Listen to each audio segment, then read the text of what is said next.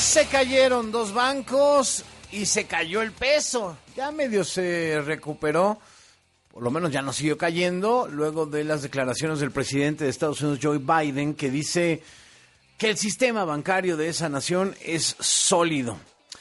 Quiebra en Silicon Valley Bank y en Signature, dos bancos que tronaron y con eso el peso pues empezó a recuperar terreno digamos que fue la peor pérdida para el peso en una sola jornada en lo que va de este 2023 y para explicarnos todo con peras y manzanas está en la línea Claudia Villegas, nuestra colaboradora, directora de la revista Fortuna. ¿Cómo estás, Claudia?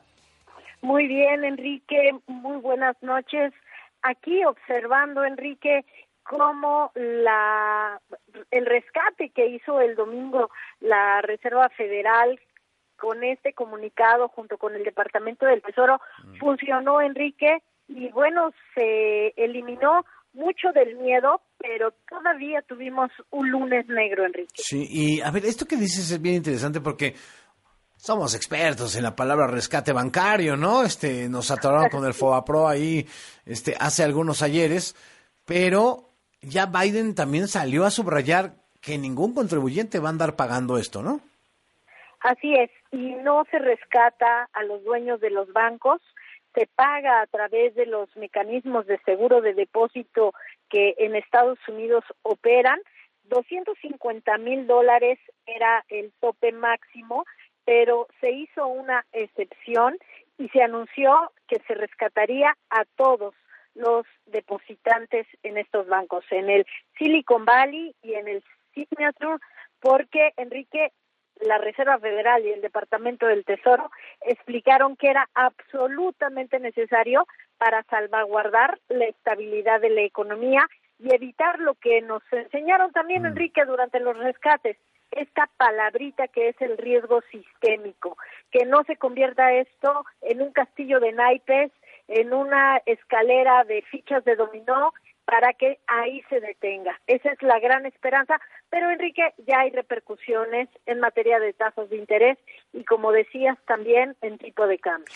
Sí, y tú no los habías advertido cuando hablábamos del superpeso, del peso machuchón incluso, ¿no? Cuidado, porque esto es ya ya no es lo mismo que antes, este esta paridad y demás, de repente un día para otro se puede ir a los cielos o no. Porque depende de muchos factores estructurales en donde ya también se involucra qué sucede con la economía estadounidense, porque afortunadamente no tenemos esa correlación que estaba sumamente vinculada de cuánto debía el país, cómo está su déficit en cuenta corriente, cuánto tenemos de deudas, de pasivos. Ahora esa relación del peso que tiene con la deuda y PIB que no supera el 50% no es tan fuerte como la que tenemos ahora con la vinculación con la economía de Estados Unidos, mm, Enrique. Y como te decía y como les comentaba, lo que dicen ahora los analistas es que este podría ser el gran golpe que necesitaba el sistema monetario de Estados Unidos para frenar el alza en las tasas de interés, mm. no seguir subiendo tasas para frenar inflación, para no poner en riesgo otros bancos. Entonces, Enrique, el incremento en tasas de interés se podría postergar y que el siguiente incremento solo sería de 25 puntos base. Y aquí la gran pregunta es, ¿qué va a hacer ahora? ¿Qué hará ahora? la Junta de Gobierno del Banco de México, Enrique. Y eh, de cara a la reunión de banqueros de cada año que ya viene. A partir del miércoles, bueno, jueves, viernes se tiene la reunión de banqueros allá en Acapulco, que qué tino tienen los banqueros cuando inició la pandemia estaban allá en Acapulco. Enrique, en 2008 y 2009 también un marzo estuvieron haciendo frente a la información de que eh, se convertían algunos bancos en parte de los activos de los gobiernos en medio de rescate y también que algunos bancos españoles estaban enviando dividendos en momentos clave. Entonces, creo que los banqueros tienen muy buena suerte, siempre están en medio de la nota y vamos a estar por allá los próximos eh, días. En Mérida va a ser, ¿no? En Mérida.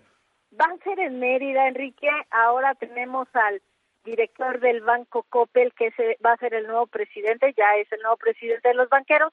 Sale Daniel Becker y se inicia pues con este anuncio de de un banco español que va a dar muchísimo dinero para hipotecas y también la solidez que tienen los bancos que siguen aquí en el mercado mexicano, Enrique. Bueno, pues será interesantísimo por todo el contexto en el que llega esta nueva cumbre de la Asociación Nacional de Bancos. Gracias, Claudia, como siempre, un abrazo.